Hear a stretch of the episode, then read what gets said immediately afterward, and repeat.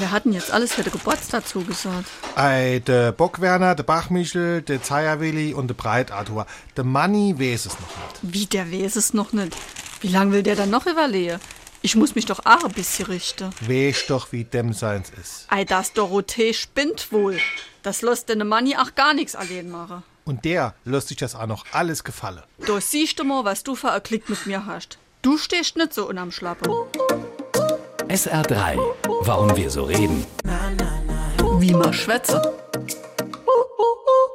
Eigentlich heißt es ja unter dem Pantoffel stehen, aber in unserem Sprachraum hat der Schlabbe den Pantoffel längst verdrängt, zumindest in dieser Redewendung. Trotzdem redet man auch hierzuland von einem Pantoffelhelden und nicht von einem Schlabbeheld.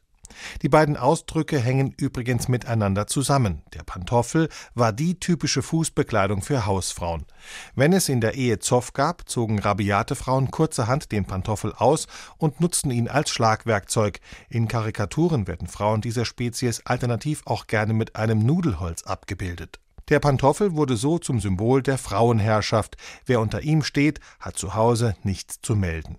Eine andere Erklärung geht auf einen alten Hochzeitsbrauch zurück, demnach müssen die jungen Eheleute am Abend ihrer Heirat versuchen, sich gegenseitig auf den Fuß zu treten. Wer es schafft, dem anderen zuerst auf die Latschen zu steigen, der soll in der Ehe das Sagen haben. SR3.